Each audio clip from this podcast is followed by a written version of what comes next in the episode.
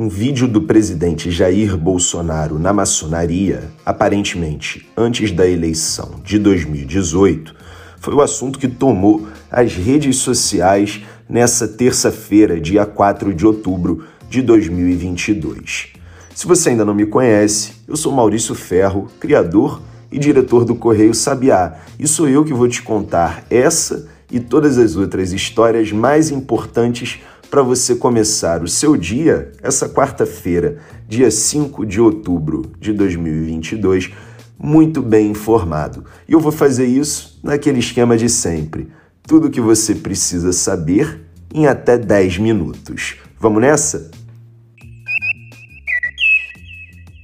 Bom, esse caso do aparecimento do Bolsonaro na maçonaria criou um grande embaraço para a campanha dele. Aliás, os integrantes da campanha do Bolsonaro não estavam nada felizes nessa terça-feira. E como pano de fundo para esse embaraço estão os votos dos religiosos. O presidente, como se sabe, tem nos evangélicos uma fonte de sustentação do seu governo atual e também de apoio à sua reeleição. E nesse caso, o que ocorre é que a maçonaria é considerada uma filosofia oculta pelos evangélicos. Nos últimos anos, até houve uma evolução nessa visão, mas o assunto continua criando polêmicas. E do lado católico, o Vaticano já afirmou, num documento de 1983, que os princípios da maçonaria são considerados inconciliáveis com a doutrina da Igreja. Os religiosos são parte expressiva do eleitorado brasileiro, tanto é assim que os dois candidatos à presidência da República que estão no segundo turno, um é o Bolsonaro e o outro, o ex-presidente Luiz Inácio Lula da Silva, do PT, disputam esse segmento desde o início da campanha.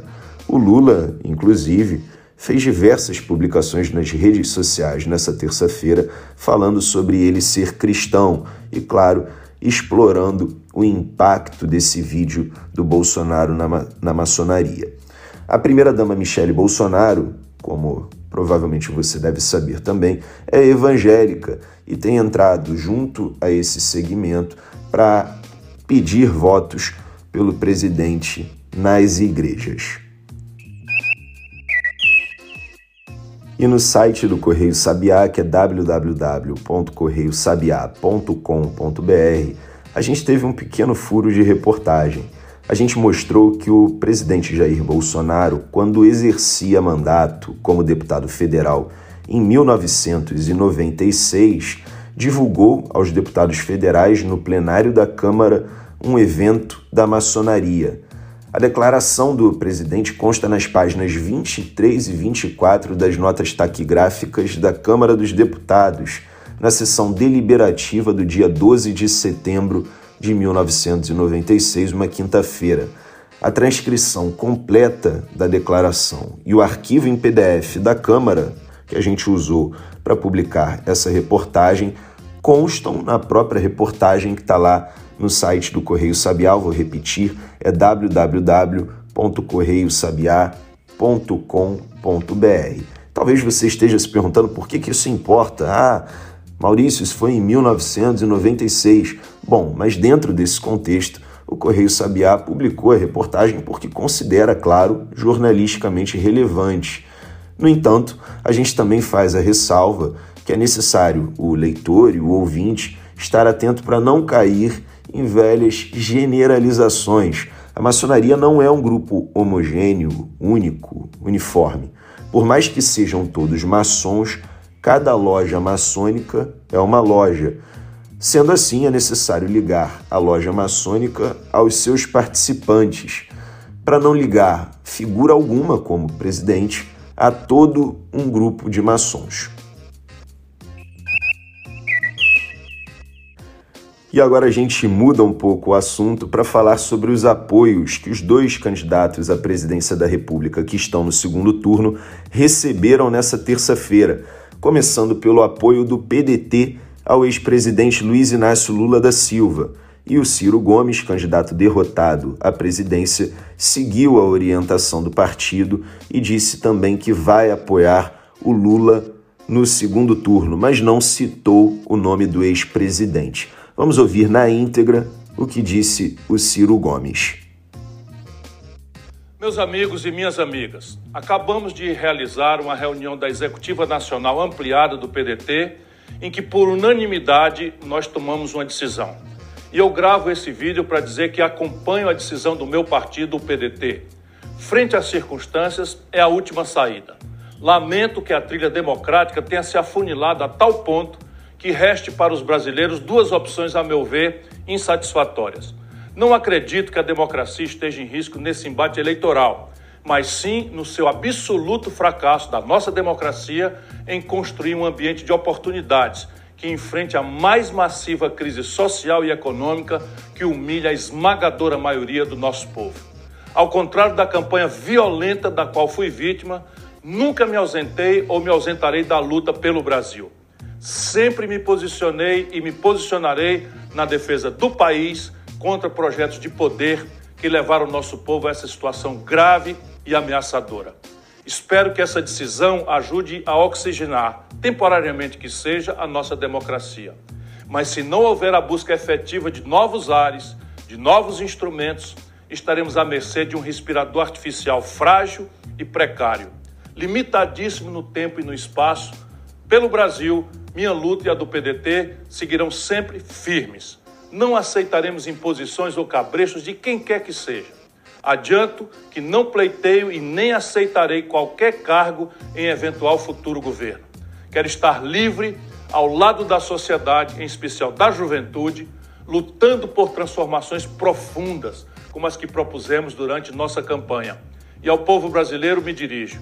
Fiquem certos de que, como sempre fiz, vou fiscalizar, acompanhar e denunciar qualquer desvio do governo que assumirá em janeiro, assim como vou seguir estudando e apresentando ideias para recuperar nosso país. Um grande, forte e agradecido abraço a todos e a todas e que Deus ilumine a nação brasileira. Além do PDT, a candidata derrotada Simone Tebet, do MDB, e diretórios estaduais do próprio MDB também devem se manifestar a favor de Lula. Enquanto isso, Bolsonaro conseguiu apoios mais individuais, só que já tem ao seu lado governadores dos três maiores colégios eleitorais do país: São Paulo, Minas Gerais e Rio de Janeiro. Ou seja, Rodrigo Garcia, do PSDB de São Paulo, Romeu Zema, do Novo de Minas Gerais, e Cláudio Castro, do próprio partido do presidente, o PL, do Rio de Janeiro. Considere-se que Zema e Cláudio Castro já foram reeleitos para o ano que vem.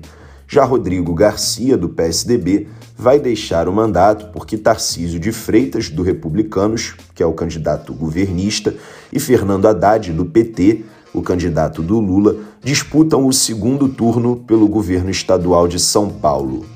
Quem também anunciou apoio ao presidente Jair Bolsonaro foi o ex-ministro da Justiça e Segurança Pública Sérgio Moro, do Podemos do Paraná, que antes era juiz e agora virou político. O Moro elegeu-se senador.